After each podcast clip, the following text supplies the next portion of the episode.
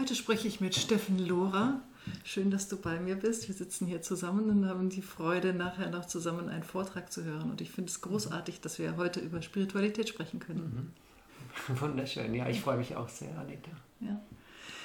Wir kennen uns schon eine ganze Weile und äh, haben auch schon öfter Interviews miteinander gemacht für das Mars Magazin. Und ich finde deine Person so spannend, weil du einerseits Berater bist für die Wirtschaft und da eben äh, Unternehmensnachfolgen mit organisierst und mhm. Unternehmenszukäufe, also was ganz Handfestes. Mhm. Und auf der anderen Seite bist du Geistheiler und du bist vom äh, Dachverband Geistiges Heilen auch anerkannt äh, dafür, dass du tatsächlich Menschen, die als unheilbar galten, geheilt hast. Das ist ja schon mal eine Auszeichnung. Gell? Mhm.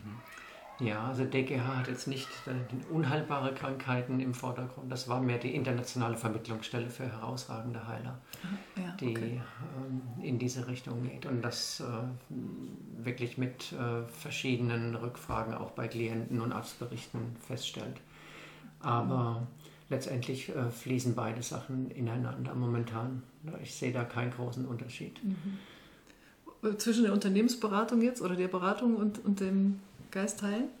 Äh, ja, überhaupt. Äh, für mich ist Spiritualität in allen Bereichen des Lebens. Mhm. Das heißt, es ist nicht getrennt, dass man sagt, Wissen, das ist nur materiell und Spiritualität ist nur Heilung, sondern mhm für mich fließt alles ineinander über. Spiritualität ist für mich mehr eine innere Haltung, um die es geht. Und mhm.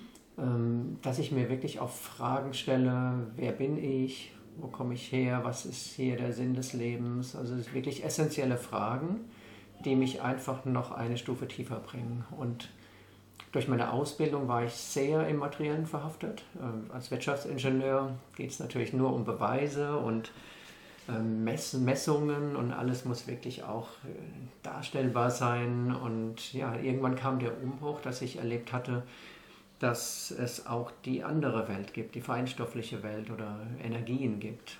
Und ja, das war so der Beginn, dass ich mich geöffnet habe in Richtung Heilung und äh, Coaching, buddhistisches Coaching und es ist einfach, es war eine andere Welt, aber letztendlich fließen alle Dinge dann doch wieder zusammen. Das heißt, wenn ich heute meinen Tagesablauf anschaue, dann kann es sein, dass ich dann zehn Minuten Heilung mache, dann mache ich ein Telefonat, äh, wenn es um eine Unternehmensnachfolge geht, dann kommt im nächsten Moment vielleicht eine für die Stiftung noch eine Tätigkeit und es geht so den ganzen Tag hin und her und da gibt es auch keinen Unterschied zwischen all den Dingen. Es ist einfach, das Leben lebt sich durch mich in dem Moment und ich nehme das gar nicht anders wahr, sondern es ist einfach die innere Haltung, die immer da ist, die immer wertschätzend ist, die immer in Liebe ist, die nicht bewertet, was immer auch geschieht.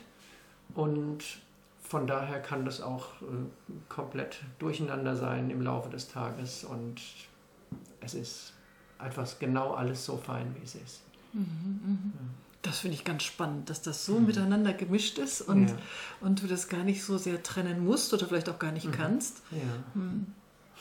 Was würdest du sagen, was unterscheidet denn dein Leben von jemandem, der vielleicht nicht spirituell ist oder vielleicht, mhm. ja?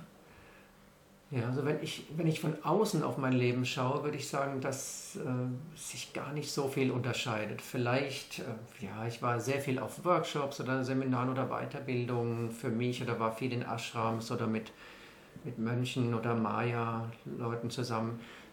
Aber auch wenn ich das nicht gewesen wäre, mein jetziges Leben würde sich trotzdem von außen kaum unterscheiden. Ich denke, äh, der wichtigste Unterscheidungspunkt ist die innere Einstellung zum Leben.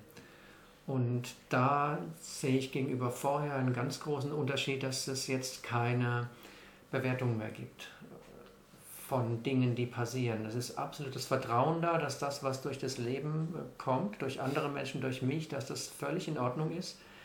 Was nicht heißt, dass ich alles akzeptiere und die linke Backe auch noch hinhalte, mhm. wenn ich auf die rechte Schläge bekomme, äh, sondern ich akzeptiere das, was ist in dem Moment zu 100 Prozent. Und dann kann ich mir natürlich überlegen, okay, was kann ich jetzt tun, um irgendwie die Situation in der Richtung zu verändern, die vielleicht meine Vorliebe ist. Das heißt, ich habe trotzdem Vorlieben. von Dingen, die mir besser gefallen oder weniger gut gefallen, aber es ist ein generelles Ja, wenn das Leben mir andere Dinge präsentiert. Und das ist, glaube ich, der Hauptunterschied, mhm. den ich im Moment mhm. sehe. Also es ist mehr das Innere und nicht so von außen feststellbar. Also ich habe immer noch ja, eigentlich die gleichen Hobbys, die ich früher hatte, gleiche Arbeit, die, die, die ich früher hatte und von daher ganz für, normal. Was hast du für Hobbys? Hobbys, ich äh, mache viel Yoga. Das passt natürlich aber auch sehr gut dazu. Das oder? passt dazu, genau. ja, mit Freunden weggehen, lachen. und, und ansonsten, ja, früher waren es viele spirituelle Workshops, die ich dann im Laufe der Zeit äh, gemacht habe, aber jetzt geht es auch mal einfach nur so an den Strand oder ja, es muss jetzt keinen Anführungszeichen spirituellen Hintergrund haben, was ich jetzt mache, sondern alles macht irgendwie Spaß, ja. was hochkommt. Ja. Und diese Esoterik-Szene, die ähm, so manchmal ein bisschen verrufen ist, kannst du dich davon irgendwo abgrenzen? Oder mhm. hast du ein Gefühl dafür, wenn du jetzt Seminare besucht hast, wo finde ich was? Mhm. Wo finde ich wirklich profundes, tiefes, spirituelles Wissen? Mhm. Ähm, ja, also ich kann es natürlich fühlen, weil esoterisch ist für mich jetzt auch kein negativer Begriff, aber es wird oft äh, negativ dargestellt. Mhm. Ähm, aber ich weiß schon, was du meinst. Es gibt mhm. natürlich viele Dinge oder viele Workshops, äh, die noch sehr stark im Ego sind und das äh, ist dann sehr schnell spürbar. Und das grenzt sich ab von sehr tiefgehenden ähm, ja, Menschen, die einfach andere Dinge anbieten, wo es um das Herz geht, wo es um die Öffnung geht, wo es um das Erkennen der wahren Natur geht, was dann eine andere Tiefe hat so würde ich jetzt das Esoterische so ein bisschen abgrenzen, aber grundsätzlich ist Esoterik eigentlich kein negativer Begriff. Es wurde nur so ein bisschen in Verruf gebracht. Ja, es wird so ein bisschen als manchmal Spiritualität, ja. Leid, sage ich vielleicht mal, dargestellt, ja, was genau. ein bisschen an der Oberfläche bleibt und mhm. mit weiten Kleidern zu tun hat und so. Ja, und auch diese Sachen sind wunderschön. Ja, warum ja. nicht? Ja. Ich hatte auch einiges in der Richtung erlebt und es war auch in dem Moment einfach schön, wie es war. Mhm. Aber jeder ist irgendwo auf einer anderen Ebene und jeder muss auch von einer anderen Ebene abgeholt werden. Das mhm. heißt, für manche ist dann eben Reiki besser, für andere äh, ist es besser, wenn sie erstmal in einer Child Workshop machen, für andere ist es äh, gleich in Satsang zu gehen äh, eine gute Variante. Also es gibt sehr, sehr viel Angebot und es ist generell auch äh, okay, so wie es ist. Mhm. Weil jeder braucht in dem Moment vielleicht was ganz anderes. Und nicht jeder möchte gleich super tief in seine wahre Natur schauen. es gibt dann viele Zwischenstufen, wo man einfach vielleicht auf den Geschmack kommt. Mhm. mhm. Und das steckt ja auch im Wort eigentlich Esoterik schon drin, diese Innenschau, ne? im Gegensatz mhm. zu Exoterik. Und das mhm. Wort wird selten gebraucht, aber ja. einfach zu sagen, ja, Spiritualität oder Esoterik bedeutet eben auch, sich mit sich selbst zu mhm. beschäftigen, mal nach innen zu schauen, oder? Ja, genau. Die Fragen, die ich am Anfang äh, kurz erwähnt hatte, dieses Wer bin ich oder ähm, wieso verhalte ich mich jetzt so, was ist meine innere Bestimmung, wo komme ich her, wo gehe ich hin, Leben mhm. nach dem Tod, gibt es mhm. das oder nicht, solche mhm. Dinge, ja, das ist die Innenschau. Ja. Mhm. Das sind ja schon ganz große Fragen auch, ne? Ganz große ja. Fragen, ja. ja.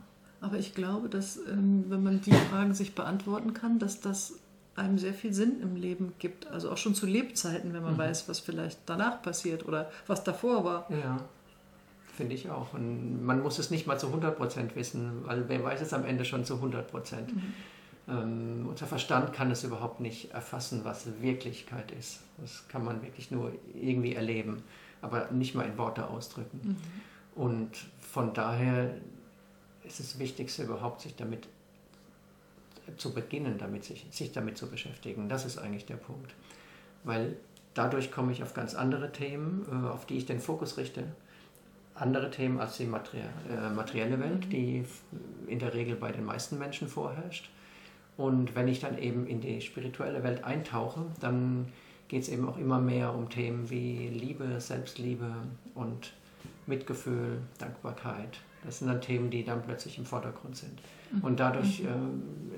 äh, entsteht auch eine ganz andere Menschlichkeit und ein Zusammensein mit anderen Menschen, was sich dann ändert. Selbst wenn ich nicht zu 100% weiß, ob es jetzt Leben nach dem Tod gibt oder nicht. Mhm, mh. Aber allein die Beschäftigung führt mich schon in ganz andere Themenfelder, die mich einfach weicher machen, die mich mehr zu dem bringen, was ich wirklich bin. Ja. Ja, dass man mehr nach innen schaut und nicht eben nur eine Maske um sich herum hat oder vielleicht einen Panzer, je nachdem. Bei manchen ist es mehr, bei manchen ist es weniger und man schaut dann immer nur nach außen. Ne? Was hat der jetzt wieder mit mir gemacht? Oder, ne? Genau.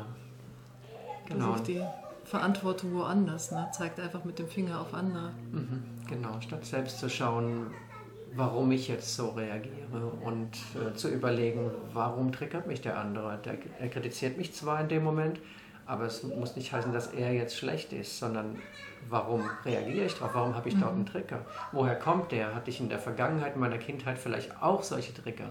Mhm. Habe ich meine Eltern viel kritisiert? Und dann kann ich wieder ins Wachstum kommen, indem ich mir überlege, okay, das ist vielleicht gar nicht seine Schuld, dass ich mich jetzt so aufrege, sondern das ist ein Automatismus, weil ich früher schon viel kritisiert wurde und das einfach nicht mochte. Oder weil ich vielleicht den inneren Glaubenssatz habe, dass ich nicht gut genug bin und deshalb die Kritik natürlich auf den richtigen Boden fällt und ich mich nur deshalb aufrege. Also alles, was von außen kommt, bringt mich dazu, tiefer in mich zu schauen, um in mein Wachstum zu kommen. Mhm. Das ist also eigentlich eine, eine andauernde Form der Selbstreflexion. Ne? Ganz genau. Mhm. Immer tiefer. Und irgendwann sieht man einfach, dass man nicht dieses Ego ist, was wir glauben zu sein ähm, wir werden ja geboren und sind absolut frei. Und wir bewerten die Situation nicht. Und zwar bis zum zweiten Lebensjahr. Das heißt, es passieren Dinge, wir kommen in Gefühle, aber die Gefühle können auch in der nächsten Sekunde wieder weg sein.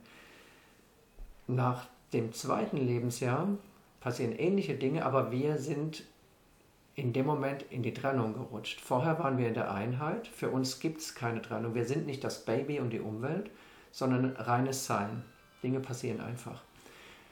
Und in dem Moment, wo wir immer wieder hören, du bist Steffen, du bist Anita, Papa, Mama, Baum, Fenster, erkennen wir, dass es Trennung gibt. In dem Moment rutschen wir in die Trennung und das Ego entsteht. Das Ego ist aber nur eine Illusion die im Laufe dieser Monate immer mehr sich verfestigt. Je mehr wir uns vergleichen mit anderen Menschen, desto eher definieren wir uns mit allem, was wir im Außen sehen. Und als Kind oder als Baby in dem Alter verlieren wir natürlich immer, wenn wir vergleichen. Wir sind kleiner, wir sind schlechter, wir, sind, wir können die Dinge nicht so gut wie die anderen. Und da entsteht dann diese, die, entstehen diese inneren Grundüberzeugungen. Ich bin nicht gut genug, ich kann es nicht, ich schaffe es nicht, ich habe es nicht verdient, glücklich zu sein. Und das ganze Unterbewusstsein wird davon geprägt. Und das entsteht aber nur deshalb, weil wir glauben, dass wir getrennt sind von den anderen. In dem Moment, wenn wir spirituell tiefer tauchen, erkennen wir irgendwann, dass wir einfach reines Bewusstsein sind, der reine Wahrnehmende und dass dieses Ego einfach nur gedacht ist, eine Illusion ist, die wir im Laufe der Zeit aufgebaut haben. Und das ist letztendlich ähm, der Moment, von dem ich vorhin gesprochen habe, wo sich die ganze Einstellung ändert, wo klar ist, das Leben lebt sich durch uns. Es ist ein Bewusstsein, was sich nur durch verschiedene Körper-Geist-Mechanismen wahrnimmt, also durch diesen Körper Anita, durch diesen Körper Steffen, nimmt sich das gleiche Bewusstsein wahr. Das heißt, ich glaube, ich bin Steffen und ich sehe und ich rieche und ich schmecke und ich fühle. Aber dasjenige, was riecht und schmeckt und sieht, ist einfach das reine Bewusstsein, was einfach nur durch mich die Welt wahrnimmt. Und das gleiche Bewusstsein nimmt die Welt durch dich wahr und durch jeden anderen Menschen. Und deshalb heißt es ja in den meisten Philosophien, wir sind eins, wir sind alle eins. Was ich nie verstanden habe, wieso sind wir eins? Hier sitzt ein Körper und hier sitzt der andere Körper. Aber wir sind deshalb eins, weil wir nicht der Körper sind. Wir sind nicht der Körper, wir sind nicht unsere Gefühle, wir sind nicht unsere Gedanken. Wir sagen ja auch, ich habe Gefühle, ich habe Gedanken. Also bin ich nicht der Gedanke, bin ich nicht das Gefühl. Es gibt ein mhm. Ich, das den Gedanken hat, das den Gedanken wahrnimmt, wie er kommt mhm. und wie er geht. Mhm. Aber wenn der Gedanke weg ist, ist dieses Ich immer noch da. Das, was wahrnimmt, ist immer noch da, selbst wenn es keine Gefühle gibt und keine Gedanken gibt. Und selbst wenn ich am Körper einzelne Körperteile äh, fehlend hätte und die, die ich seit Geburt nicht hätte, dann wäre ich trotzdem irgendwie da. Ich bin mhm. also auch nicht der Körper am Ende, sondern dasjenige, was wahrnimmt durch uns. Und wenn das erkannt wird, ist auch klar, dass es keinen Handeln gibt. Es gibt niemand, der wirklich, wie wir glauben, dieses Ego, was die Entscheidungen trifft, was die Welt verändern könnte. Auf einer Ebene ja, natürlich, hier in der Dualität können wir Dinge verändern und hier können wir auch, hier gibt es auch so eine Art freien Willen. Aber, so eine Art ist gut. ja, wenn wir denken, ich trinke jetzt, dann trinke ich jetzt auch. Mhm. Ja. Aber wer hat den Gedanken? Wir glauben, also in, wenn ich jetzt mich, äh, auf mich das Ganze beziehe, glaube ich, dass Steffen den Gedanken hat. Ich fasse jetzt an das Glas und trinke. Ähm, aber wenn mir klar ist, dass diese Trennung gar nicht existiert, sondern dass ich einfach nur reines Bewusstsein bin, dann ist mir klar, dass dieser Gedanke, dass ich das Glas nehme, einfach aus dem Nichts da war. Da gibt es niemanden, der entschieden hat, ich trinke jetzt. Hat auch die Wissenschaft noch nie, entschieden, äh, noch nie äh, bewiesen. Das, man kann keine Persönlichkeit beweisen. Dieses Ego wurde noch nie gefunden, in keiner Wissenschaft. Reagenzglas. Da konnte man ne? ganz lange suchen. Niemand hat es je entdeckt, weil es einfach auch nicht existiert. Und von daher. die Psychologen vielleicht schon, die arbeiten doch mit den Persönlichkeiten, Persönlichkeitsanteilen und so weiter. Also die machen doch ihre. Ja, die arbeiten damit, aber es ist auch nur ein gedankliches Konstrukt. Es ist mhm. einfach nur ein gedankliches Konstrukt. Wenn man mit dem Mikroskop in den Kopf schaut, findet man dieses mhm. Konstrukt nicht. Das ja, meinte wir beide ich. Jetzt. Wissen es ja wurde auch, noch nie gesehen, gemessen, entdeckt. Mhm. Ja. Das sind alles gedankliche Konstrukte, die man sich baut, um das Ego zu erklären, um eine Persönlichkeitsstruktur zu erklären. Mhm. Aber wie beim Baby, das Baby ist einfach nur da, reines Sein, reines wahrnehmendes Sein. Und das Baby wechselt die Gefühle auch sehr schnell, weil es nicht bewertet. Wenn ich weiß, dass alles eins ist, dann bewerte ich den anderen nicht, dann bewerte ich mich aber auch nicht. Und dann kann ich absolut im inneren Frieden sein, weil mhm. ich weiß, das Leben geschieht durch uns.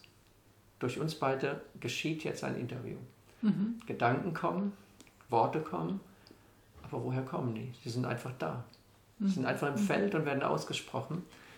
Aber ich habe jetzt keine Entität entdeckt, die entschieden hat, dass ich jetzt genau diesen Satz sage, den ich sage. Mhm. Es passiert einfach. Das Leben passiert durch uns und wird einfach nur wahrgenommen, bewusst. Na, aber manche sind vielleicht noch auf, schon noch doch auf der Stufe, dass sie sagen, ich überlege mir jetzt vorher ganz genau, was ich sage. Vielleicht überlege ich sogar schon, während du sprichst, statt dir zuzuhören, mhm. überlege ich vielleicht sogar schon eine Antwort, um dir zu widersprechen. Das gibt es mhm. ja oft, ne? genau. dass man sich also gar nicht wirklich zuhört, sondern schon genau. im Vorfeld Meinungen mhm. formuliert. Genau, aber wer ist dieses Ich, das jetzt den Gedanken hat, dass ich den anderen jetzt unterbrechen möchte, mhm. um mhm. ihn, um mich vielleicht zu rechtfertigen mhm. oder um ihm mhm. eine andere Meinung mitzuteilen? Da ist niemand, der die. Wir glauben, wir sitzen da und äh, überlegen jetzt, während der andere spricht, aber auch das ist einfach nur gedacht. Wenn man in tiefe, tiefe Meditation kommt, äh, wird man irgendwann erleben, dass alles verschmilzt, dass alles eins ist, dass es alles reines Bewusstsein mhm. ist. Ja, alles. Das, das, ist ja genau dieses, diesen Raum reinen Bewusstseins, das ist das, ja. wovon Eckhart Tolle als Bewusstseinsforscher spricht oder auch mhm. Dr. Joe Dispenza oder ja. viele, viele, viele andere auch. Ne? Mhm. Einfach sagen, es geht darum, das Ego abzulegen oder mhm. die Persönlichkeit abzulegen genau. und irgendwie Nobody zu werden. Ne? Nobody, genau. Ja, und ich sage auch immer dazu, no attachment to the outcome. Das heißt, auf dieser Ebene hier in der Dualität, in der relativen Ebene, ähm, kann es sein, dass ich auch mir eine Vorstellung gebe, okay, ich habe jetzt eine Vorstellung, ich möchte ähm, das und das ähm, jetzt im Business erreichen. Und das ist aber auf der relativen Ebene. Und mir ist klar, dass es eigentlich nur die absolute Ebene gibt und deshalb ist mir egal, was, welches Ergebnis bei rauskommt. Früher habe ich immer viele Ziele mir gesetzt, zehn Jahresziele, fünf Jahresziele, drei Jahresziele, ein Jahresziele und war sehr dahinter. und war aber auch sehr verbissen, weil mein Ego irgendwie mit dabei war. Ich möchte es erreichen, ich muss es, ich muss es mhm. schaffen. Und das hat schon Stress ausgelöst. Mhm. Und der Unterschied zu heute ist, ich kann trotzdem Vorstellungen haben, was anders sein sollte oder wie ich die Firma ähm, auf andere Füße stelle oder anders ausrichte für die Zukunft. Aber der Unterschied ist die innere Einstellung von No Attachment to the Outcome, also keinerlei Anhaftung an irgendein Ergebnis weil ich weiß, die Gedanken sind sowieso nicht von mir. Sie kommen einfach und gehen wieder und ich habe nicht die Kontrolle, die ich glaube zu haben. Und von daher ändert sich, dass man komplett im Fluss ist mit dem Leben. Was auch immer das Leben bringt, ist okay.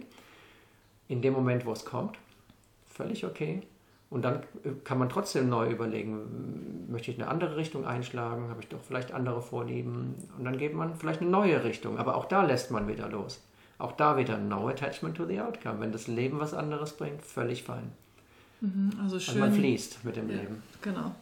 Im, Im, Flow bleiben und das hast du am Anfang schon mal gesagt, aber ich möchte es gerne auch nochmal betonen und wiederholen. Es geht darum, nicht zu bewerten. Mhm. Ich habe jetzt was, ein Ziel mir vorgenommen und das hat nicht hingehauen, dann war das jetzt schlecht. Mhm. Ja, oder vielleicht habe ich sogar mehr erreicht, als ich mir vorgenommen habe, dann war das gut. Also mhm. gar nicht zu bewerten, sondern wirklich nur anzunehmen, was ist und daraus den nächsten Schritt quasi in die Wege mhm. zu leiten und auch da wieder frei zu sein in dem, was dabei mhm. rauskommt. Genau, ja. genau so. Mhm. Und das ist sehr spielerisch. Das heißt, ich spiele, ich spiele auf dieser Ebene, dass ich einen freien Willen hätte, weiß aber, dass ich auf der absoluten Ebene eben keinen freien Willen habe. Dass mhm. das Leben sich lebt und dass es völlig fein ist. Und das ist super entspannt. Mhm. Das ist wie, wie ein Schauspieler, der in irgendeiner Rolle ist mhm. und durch das Leben geht. Ja. Hört sich sehr entspannend an, tatsächlich wenig stressreich. Jetzt äh, haben wir von dem Raum des reinen Bewusstseins gesprochen, in dem wir uns quasi wieder äh, auflösen, weil wir da keine Persönlichkeit mit hinnehmen können. Das schließt sich ja quasi aus. Wir werden also wieder wie die Babys in, in gewisser mhm. Weise in diesem Raum des reinen Bewusstseins.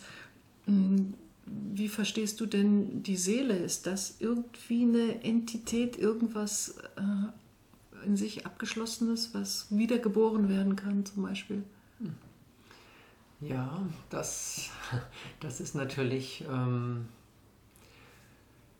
eine andere Ebene. Es gibt eine absolute Ebene und die absolute Ebene ist äh, einfach ja, dieses, was man sagt, Gottvater oder höchstes Universum, ist einfach eine Ebene von reiner Energie, ähm, wie so eine Art Nebel.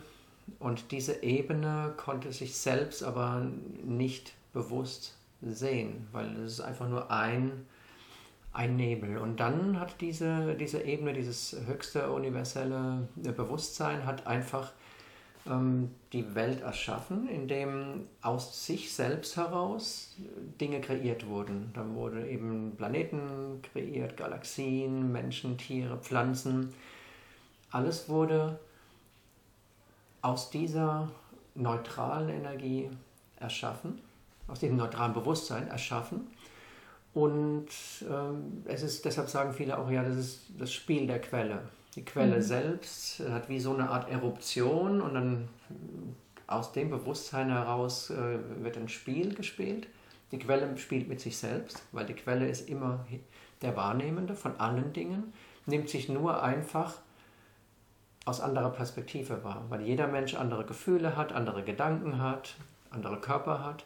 Das heißt, die Quelle nimmt sich aus allen Aspekten wahr und deshalb ist es okay, wenn manche eben auch Opfer sind, andere Täter sind, andere sind, fühlen sich gut, andere fühlen sich schlecht. Das sind alles andere Aspekte, die wollen aber alle gesehen werden, damit die Fülle für die Quelle auch wieder da ist an der mhm. Stelle. Und ja, dieses Spiel kann ewig weitergehen. Kann auch sein, dass die Quelle dann sich wieder zusammenzieht und wieder neu, neu kreiert. Aber alles ist Bewusstsein. Das heißt, das, was wahrnimmt, ist Bewusstsein. Das, was wir als Materie wahrnehmen, ist aber auch Bewusstsein. Im Bewusstsein entsteht Materie und Materie ist aus Bewusstsein geschaffen und Bewusstsein nimmt wahr. Am Ende ist alles Bewusstsein.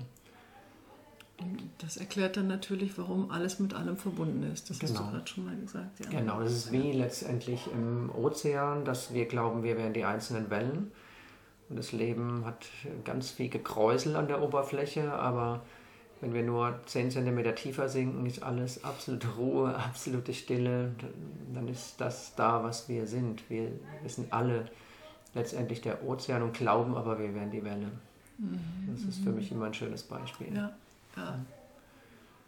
Und jetzt aber nochmal zu der Seele. Das heißt, äh, wenn man jetzt auch so über Reinkarnationen spricht oder Karma und solche Dinge, dann geht man ja davon aus, dass durchaus äh, eine Seele, die eine Erfahrung gemacht hat, wiedergeboren wird und andere mhm. Erfahrungen machen kann oder nochmal dieselben, wie auch immer. Mhm. Wie, wie funktioniert das dann mit dem Bewusstsein? Ja. Also ich habe mich äh, auch in verschiedenen Reinkarnationen in anderen Leben wahrgenommen und ich äh, glaube, und ich kann auch nur sagen, ich glaube, ich weiß es nicht, ich glaube, dass äh, wir eben eine Seele haben und diese Seele, das höhere Selbst, hat eben verschiedene Qualitäten gespeichert. Und jede Erfahrung, die die Quelle durch mich als Körper-Geist-Mechanismus Steffen macht, äh, ist dann auch gespeichert in der Seele. Und wenn ich sterbe, löst sich zwar der Körper auf, aber die Seele die aber nicht das Absolute ist, was ganz dahinter steht, sondern die Seele ist wie so eine Art äh, Emanation von dieser absoluten Quelle. Und diese Seele nimmt einfach Qualitäten auf und sammelt die Qualitäten und kann dann theoretisch auch wieder inkarniert werden.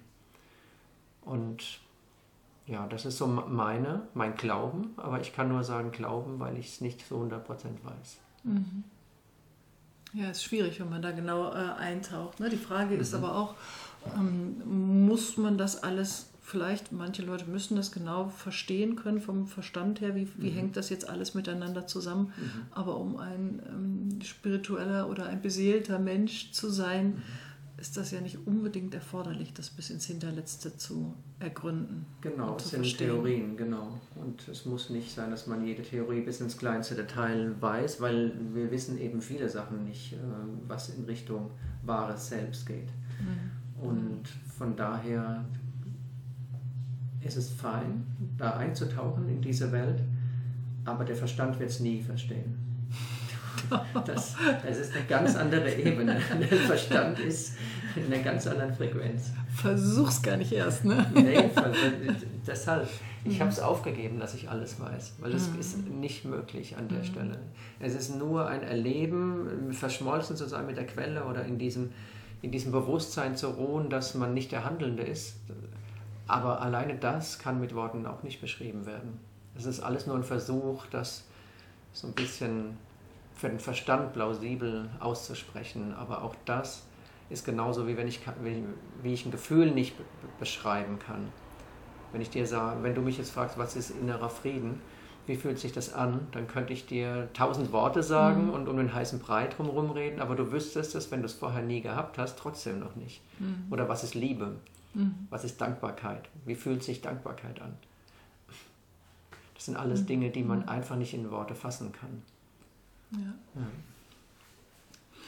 Ja, ähm, jetzt haben wir uns dem Thema da finde ich, ziemlich gut genähert, bis hin zu dem Schluss zu sagen, vergiss es mit dem Verstand.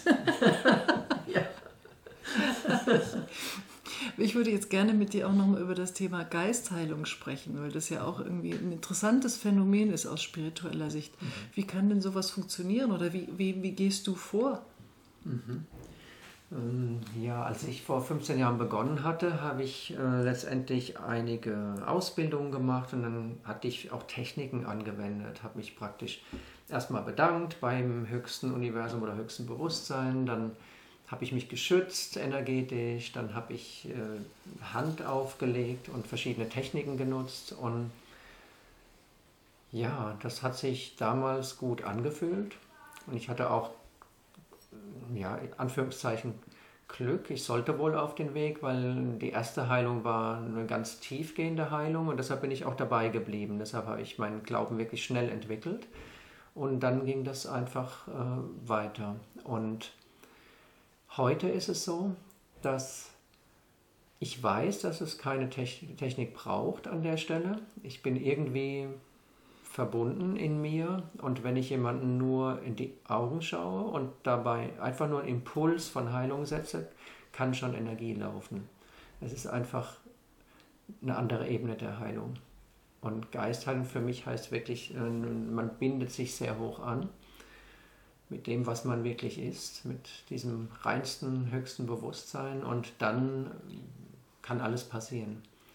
Es braucht tatsächlich keine Technik, weil ich äh, immer, wieder, immer wieder experimentiert habe und gemerkt habe, dass Technik fein ist, mache ich auch manchmal, aber eher damit der Klient sieht, dass was getan wird und dass die mhm. Hände aufgelegt werden, weil das auch ein schönes Gefühl ist für viele Menschen, ähm, wenn Berührung da ist. Aber in vielen Fällen heile ich einfach nur durch die Augen oder ich bin mit jemand zusammen und es kann was passieren. Also das spielt Intention auch eine große Rolle, höre ich daraus, unter anderem. Ja, ich hatte früher immer mit Intention gearbeitet. Ähm, heute ist es, glaube ich, ja, automatisch integriert. Dass, äh, also wenn wir jetzt zusammensetzen, gebe ich keinen Heilungsimpuls, solange du nicht fragst. Aber ähm, wenn ich jetzt eine Heilung machen würde, dann würde ich tatsächlich so einen ganz kleinen Impuls setzen und mir vorstellen, dass du in deiner Blaupause bist, dass du in der Energie bist, die, die auch schon in dem Sperma und in der Eizelle drin mhm. war, weil da ist ja schon alles drin. Die ganze Blaupause, wie du wirst, muss da ja schon sein. Das ist wie so ein Bauplan, sonst könntest du dich gar nicht dahin entwickeln. Und wir entwickeln uns ja alle ähnlich. Menschen, Tiere, Pflanzen, und ähm, es gibt einen kleinen Impuls, der ist irgendwie automatisiert, dass wenn ich die Heilung beginne, dass einfach der Impuls kommt, alles darf in Heilung gehen, alles darf in Fülle sein. Das ist aber fast inzwischen mehr unterbewusst. Also nicht, dass ich wirklich den Gedanken nochmal aktiv denke. Und dann passiert, was passieren soll. Und ich bin eigentlich im Weg. Also ich als Steffen. du als Geistheiler trittst dann einfach mal aus dem Weg. Ne? Genau. Du machst den Weg frei. Ich, mach, ich muss den Weg frei machen, weil, weil ich bin es nicht. Das hatte ich vorhin kurz erwähnt. Ich bin nicht der Handelnde. Ich bin nicht der, der den anderen heilt. Sondern ich, ich oder meine Entität ist einfach nur dazu da, Kanal zu sein, um dem anderen die Illusion zu nehmen von dem, was ist. Und von daher ist es besser, wenn ich danach zurücktrete. Die Energie läuft. Ich weiß nie, was passiert. Es gibt nie Garantien. Aber ich kann sagen, dass sehr, sehr viel passiert an Heilung, psychisch und körperlich. Also es läuft auch ohne Worte dann, oder? Oder? Es läuft ohne Worte, mhm. genau. Es läuft sogar fast immer über die Ferne. Ich benötige nur das Bild des Klienten ähm, wir stellen uns einen Wecker zur gleichen Uhrzeit, die wir ausmachen und dann, wenn mein Wecker dann läuft, dann hole ich mir das Bild, verbinde mich und dann läuft schon Energie. Und viele Menschen spüren das auch in dem Moment, dass irgendwas kribbelt oder warm wird. Manchmal sogar kälter, aber es ist eher Wärme und Kribbeln, weil das die Qualitäten sind, die Energie einfach hat, wenn, wenn irgendwas deblockiert wird oder wenn Energie läuft, dann wird Wärme ausgestrahlt. Mhm. Wie wenn ich äh, beim Auto, wenn es Energie wird immer in Wärme äh, umgewandelt. Mhm. Also es geht darum, quasi daran zu erinnern, wie man in diesem heilen, ursprünglichen, gesunden Zustand ist. Diese Erinnerung mhm. nochmal loszuschicken, das mit Energie zu verbinden und dann. Mhm. Genau. Ja.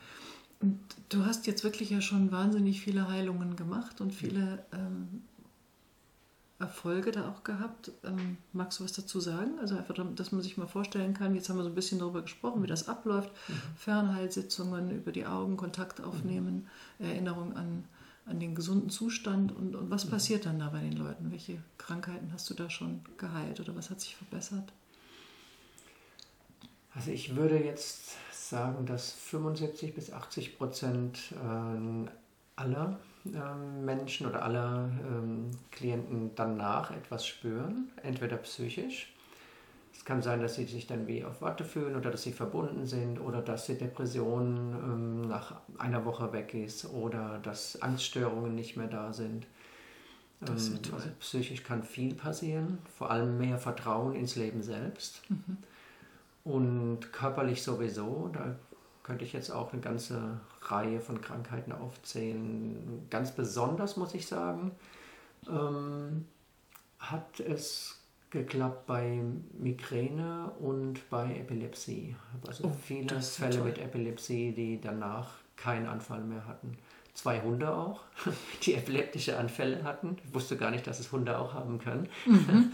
Aber die habe ich auch nie gesehen. Die müssen auch nicht dran glauben, sondern ich hatte einfach nur das Bild. Bei einem Hund war es live, beim anderen war es nur ein Bild. Und da kann wirklich alles passieren äh, an der Stelle. Es waren Fälle auch mit Krebs dabei, Knochenkrebs. Aber gerade Krebs ist auch sehr tiefgehend, sehr schwierig. Ähm, und die Leute kommen oft auch zu spät. Und wenn, wenn die Schulmedizin schon nicht mehr weitergeht, und dann ist es meistens zu spät. Und gerade bei den schwierigen Krankheiten muss oftmals in der Psyche noch was erkannt werden. Deshalb arbeite ich gerne auch ein bisschen länger mit den Menschen, dass wir auch in die Psyche einsteigen, weil dort oftmals die Basis ist, der Ursprung ist für jede Krankheit, die sich dann im Körper manifestiert. Und bei den krebskranken Menschen war fast immer irgendwas im Leben, was Stress gegeben hat. Ob es die Finanzen waren, oft die Beziehung, weil die Menschen sich nicht so leben konnten, wie sie wollten. Ähm, es kann wirklich auf verschiedensten Ebenen irgendwas sein. Wenn, wenn der Körper zu stark in Stress kommt, dann funktioniert einfach das Immunsystem nicht mehr gut. Weil der Körper die Energie für Kampf oder Flucht braucht.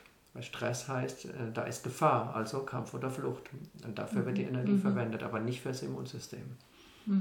Ja, und die Krebszellen sind ja eigentlich immer da. Die Frage ist nur, ob das Immunsystem Genau. sie in den Griff kriegt oder nicht. Und wenn das Genau. geschwächt ist, weil man im Stress ist, dann kann sich natürlich eher ein Krebs entwickeln. Genau. Ja, also von daher ist alles ist möglich, aber nichts wird garantiert. Gar nichts.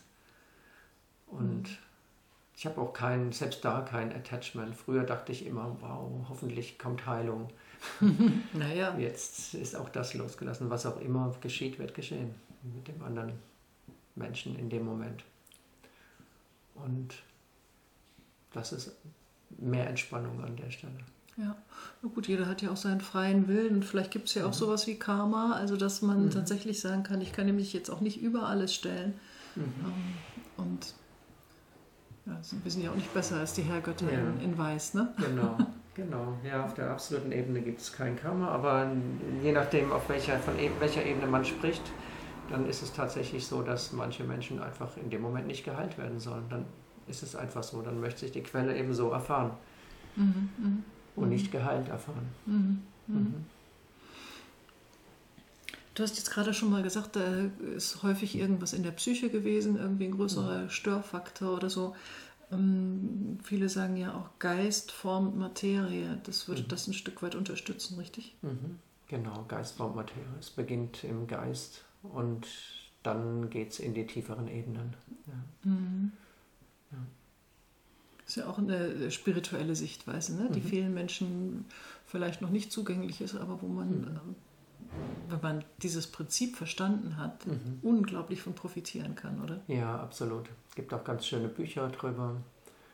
Ähm, Dahlke hat ein schönes Buch, Krankheit als Weg. Ähm, dann gibt es noch eine andere Dame, habe ich jetzt den Namen vergessen, ist auch ein wunderschönes Buch, wo verschiedene Krankheitssymptome im Körper zugeordnet werden äh, zu psychischen Dingen. Und das ist wirklich, ich schätze mal, zu 75 Prozent zutreffend. Wenn die Menschen das durchlesen, äh, zum Beispiel bei Zähnen, wenn, wenn die Zähne nicht in Ordnung sind, dann hat es oft damit zu tun, dass wir nicht kräftig zubeißen. Das heißt, wir wehren uns nicht, wir lassen unsere Grenzen überrennen, verteidigen uns nicht. Und das trifft so oft zu, das ist dann schon ein entscheidender Punkt, dass die Menschen das erstmal sehen, wow, das stimmt ja tatsächlich, vielleicht muss ich da mal in, an der Psyche arbeiten, um Ja. äh, die Krankheit in den Griff zu bekommen. Das ist das Schönste, wenn die Menschen dann einfach mitarbeiten und wenn sie versuchen, auch in allen Aspekten ihres Lebens tiefer zu schauen. Ja. Und auf der tiefsten Ebene sind wir auch nicht krank an der Stelle, sondern es ist einfach, das Leben lebt sich so, wie es sich lebt. Und da gibt es auch keine Krankheit oder Gesundheit, dann ist es einfach so, wie es ist. Und es ist okay, so wie es ist. Und da muss auch nichts repariert werden und da muss auch nichts geheilt werden. Da ist dann eine tiefe Entspannung da. Was immer geschieht, wird geschehen. Man tut, oder ich würde in dem Moment tun, als ob ich eine Heilung mache und das ist auch okay. Aber auf der tiefsten Ebene ist klar, es gibt nicht mal eine Krankheit. Wieso soll es dann eine Heilung geben? Es ist so genau, wie es ist, in Ordnung. Mhm. Aber es ist auch manchmal schön, das Spiel mitzuspielen. naja, wenn das jetzt jemand hört, der wirklich betroffen ist, wird sich wahrscheinlich schon wünschen, dass er wieder mhm. gesund wird und genau. keine Ahnung, das schmerzende Knie aufhört oder so. Ne? Genau, genau. Und wenn man betroffen ist, äh, fällt es auch schwer zu sagen, du bist nicht der Handelnde und äh, du kannst auch nichts tun. Es geschieht durch dich, so wie es geschehen soll. Das werde ich den Klienten, die äh, sehr stark leiden, in dem Moment auch nicht so rüberbringen, weil das nimmt vielen auch gleich den Mut. Ja. Sondern ich muss einfach auch schauen, auf welcher Ebene, auf, ja, auf welcher Ebene bewegt sich der, der Klient, wo kann ich ansetzen. Und manche brauchen es eben körperlich, andere psychisch, andere Geist, andere, bei anderen geht es tiefer, dass sie erkennen, dass sie gar nicht getrennt sind. Also man, also ich finde, man, es ist wichtig, dass die Menschen da abgeholt werden, wo sie sind. Hm, ja. Ja, das ist tatsächlich, glaube ich, schon ähm, für Fortgeschrittene, tatsächlich in dieses Bewusstsein zu kommen. Mhm. Wir sind alle miteinander verbunden und wir entstammen mhm. dieser Quelle und was wir hier sind, ist nur ein, eine, ein Spiel, hast mhm. du so schön gesagt. Ja, genau. eine, Life is a game. Ja. ja, life is a game. Ja, schön. Ja, ja ist toll, das wenn man das so sehen kann. Ja. Ja. irgendwo hatte ich das mal gelesen, dass das Leben ist wie wie eine Achterbahn. Als wir hier inkarniert sind, haben wir eben die 5 Euro bezahlt. und dann geht das Leben und durch hochs und tiefs. Dann geht's ab. Und ich kann weinen, wenn ich runterfahre, oder ich kann einfach trotzdem jubeln und schreien ja. und Spaß haben dabei. ist jetzt ein bisschen übertrieben, aber so als Vergleich finde ich das eigentlich ganz schön. Die Achterbahn hat einen vorgegebenen Weg. Sie läuft einfach durch. Und da kann ich machen, was ich will. Ich werde am Ende ankommen. Es sei denn, die ist kaputt und stürzt ab, aber zu 99,9 Prozent läuft es so, wie es einfach auch gedacht ist. Mhm. Und ich habe nicht den Einfluss, jetzt statt einer Rechtskurve eine Linkskurve zu machen oder statt dem Hoch das Tief zu erreichen. Dann auch, warum nicht gleich Spaß haben dabei, wenn ich es eh nicht ändern kann. Aber bei dem Bild muss ich sagen, kann ich verstehen, dass so viele schreien im Leben. Ja.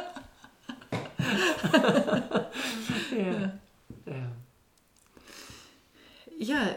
jetzt kommen wir schon zur letzten Frage und zwar, wie, was, was rätst du Menschen, die ein bisschen mehr Spiritualität in ihr Leben einladen möchten? So was ganz praxisnahes. Was könnten die tun, um sich auf ihren spirituellen Weg noch weiter zu begeben?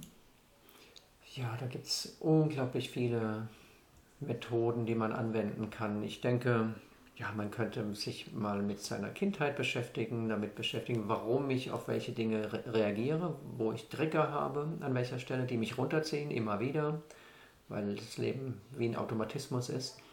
Ich könnte. Ähm, das geht in, schon ein bisschen Richtung Psychotherapie, ne? Eigentlich genau, auch. Psychotherapie mhm. beginnt es ja damit, dass ich mich beschäftige, wie bin ich, wer bin ich, ist dann mhm. der nächste Schritt. Erstmal, mhm. wie ist meine Psyche, dann lande ich natürlich beim, beim Ego, bei der Persönlichkeit, aber das ist schon mal ein guter Anfang, um dann noch tiefer zu kommen. Und ich kann so Satsangs gehen, ich kann mit spirituellen Lehrern zusammen sein, in Ashrams äh, sein, ich kann Yoga machen. Es gibt unzählige dieser Dinge, aber ich glaube, ein ganz wichtiger Baustein ist Meditation. Das ist keine mhm. Voraussetzung, aber es kann sehr, sehr stark helfen, in meine innere Mitte zu kommen, in, weil ich in Stille am ehesten wahrnehme, was ich wirklich bin. Es ist nicht mit Worten zu beschreiben. Ich kann einem Lehrer zehn Stunden zuhören und kann sein, dass ich keinen Schritt weiter bin, weil nur der Verstand bedient wird. Aber wenn ich spüre, wenn ich einfach da bin, mit mir in Stille sitze, kann ein ganz anderer Zugang entstehen. Also für mich ist Meditation ein ganz wichtiger Punkt. Mhm. Das ist dann ja manchmal so richtig so, so ein köstlicher Moment. Ne? Ich, ich kenne das so, ich nehme das dann so wahr, als wäre das was ganz Kostbares und was ganz, ein, ein unbeschreibbar schöner Moment. Mhm. Es fühlt sich einfach schön an, gut, ja. so dieses sich auflösen können fast. Wie du sagst, was löst sich auf? Das Ego löst sich auf. Mhm. Es ist einfach nur Sein. Mhm. Und der Verstand ist plötzlich nicht mehr da. Anfangs kommen vielleicht noch viele Gedanken, aber irgendwann ist man einfach nur im reinen Sein. Mhm. In dem, was ist. ohne dass der Verstand ständig dazwischen funkt. Mhm. Und der Verstand gehört eben zum Ego mhm. und macht uns viele Dinge weiß, die aber nicht unbedingt stimmen müssen. Ja. Und dann löst sich was auf und das ist eben das Ego, was sich auflöst. Und dann ist einfach nur noch, wow. In eintauchen, ja, eintauchen. Mhm. Aber selbst wenn es jetzt äh, nicht, das gelingt mir jetzt auch nicht immer und in jeder Meditation, aber selbst wenn ich diesen Zustand nicht erreiche, dann kriege ich doch ein bisschen mehr Distanz zum Geschehen. Und das ist schon mal wichtig, mich da rauszunehmen, ein bisschen Abstand zu haben und Dinge nochmal anders zu sehen, vielleicht mhm. auch anders zu betrachten. Mhm. Ganz genau, weil ich ja vorhin sagte, dass das, was ich wirklich bin, eigentlich der Wahrnehmende ist. Und wenn ich es noch tiefer gehe, bin ich nicht mal das, aber lassen wir es mhm. mal beim Wahrnehmen. Ich bin das, was beobachtet, der, der innere Zeuge. Und in dem Moment, wo ich im Zeugen bin, und das ist bei vielen Meditationen der Fall, sehe ich meine Gedanken kommen und gehen, sehe meine Gefühle kommen und gehen, spüre die Körperempfindungen kommen und gehen, aber ich erkenne auch, dass ich, also dasjenige, was wahrnimmt, gar nicht mein Gedanke ist, weil der kommt und er geht. Gefühl mhm, kommt und geht. Mhm, mhm. Körperempfindung kommt und geht. Und ich merke, wow, ich bin was anderes. Und das kann ich in der Situation der Meditation besonders gut wahrnehmen. Wie du sagst, diese Distanzierung bringt einfach nur reines Wahrnehmen, ohne die Situation zu bewerten. Egal, ob der Gedanke eine positive oder negative Färbung hat, es wird einfach nur gesehen. Und der Gedanke darf kommen und er darf gehen. Ich bin nicht mehr identifiziert damit. Mit dem Ego bin ich identifiziert, mit allem, was hochkommt. In der Meditation bin ich eher distanziert und damit bin ich frei. Ja, das ist, das ist fantastisch. Und vielleicht ist das auch ein schönes Schlusswort jetzt denjenigen, die tatsächlich Schwierigkeiten haben im Leben, an der einen oder anderen Ecke irgendwo gerade es kracht, zu sagen, mhm. ist nicht so schlimm. Das ist gar nicht so, wie du das gerade denkst. Das bist du gar nicht. Ja. ja. Tret mal einen Schritt zurück. Tret einen Schritt zurück, genau. Weil in der Situation ist es natürlich leidvoll und schrecklich. Äh, selbst wenn ich es jemandem sage du bist nicht der Handelnde, aber mhm. erst dann, wenn er es wirklich selbst gespürt hat, äh, gibt es kein Leiden mehr. End of Suffering heißt, ich erkenne, dass ich nicht getrennt bin und ich bin distanziert und nehme einfach nur wertfrei wahr. Und damit gibt es End of Suffering, Ende des Leids. Und ich bin nicht mehr angehaftet an den Dingen, die kommen und gehen, an Gefühlen und Gedanken. Mhm. Aber das kann ich niemandem so erzählen und sagen, ja, du bist ja gar nicht reell, wenn er Krebs hat oder wenn er Angstattacke hat. Ja, ja, ja, ähm, da muss man wahrscheinlich andere Worte finden, um ihm zu helfen in dem akuten Moment. Ja, ja, ja. ja. Aber letztendlich, die Erkenntnis ergibt End of Suffering, Ende des Leidens. Mhm. Und ähm, ich glaube, es ist ja auch so, dass so ein, so ein spiritueller Weg wirklich auch ein Weg ist, der vielleicht niemals endet. Ich weiß mhm. es nicht. Also, dass man mhm. sich vielleicht auch keine äh, falschen Vorstellungen macht und sagt, ja, ich besuche jetzt ein Seminar und dann habe ich es mhm. und dann weiß ich, worum es geht, sondern wichtig ist einfach, sich mal überhaupt auf den Weg zu machen, mhm. oder? Genau. irgendwas anzufangen. Genau, das Wichtigste ist, auf den Weg zu gehen. Und bei mir war es so, als ich auf den Weg gegangen bin, habe ich plötzlich so viele neue Sachen entdeckt und war so neugierig, dass ich dann immer tiefer bin, immer weiter bin. Aber auch das ist nicht Voraussetzung. Manche erfahren es in einer Sekunde und haben sich vorher kaum mit beschäftigt. Mhm. Also letztendlich, mhm. man kann jetzt keine Technik raten, die dazu bringt, dass ich das erfahre, was ich oder wer oder was ich wirklich bin. Man kann nur den Weg gehen und irgendwann kommt es oder auch nicht. Das kann ich auch selbst dann nicht mehr bestimmen. Ich kann es nur äh, den Weg ebnen und einfacher machen, indem ich tiefer in mich reingehe. Aber der letzte, allerletzte Schritt zu diesem End of Suffering, der ist eben nicht durch Techniken machbar. Der kommt oder auch nicht. Ein Geschenk. Ja, ein Geschenk, Geschenk des Himmels, Königreich ja. des Himmels. Ja. Ja, genau. ja, ganz herzlichen Dank, lieber Steffen, für diese weitreichenden und tiefreichenden Einblicke in, in das, was Spiritualität für dich bedeutet und für viele andere auch, über das, was du gelernt hast und erfahren hast. Hm. Und äh, ja, möglichst vielen Menschen jetzt hier mit den Themen Lust darauf machen, auch diesen Weg zu gehen, sich auch ein bisschen spiritueller zu entwickeln. Schön, hat viel Spaß gemacht mit dir, wie immer. danke. Ja, gerne, danke. Hm.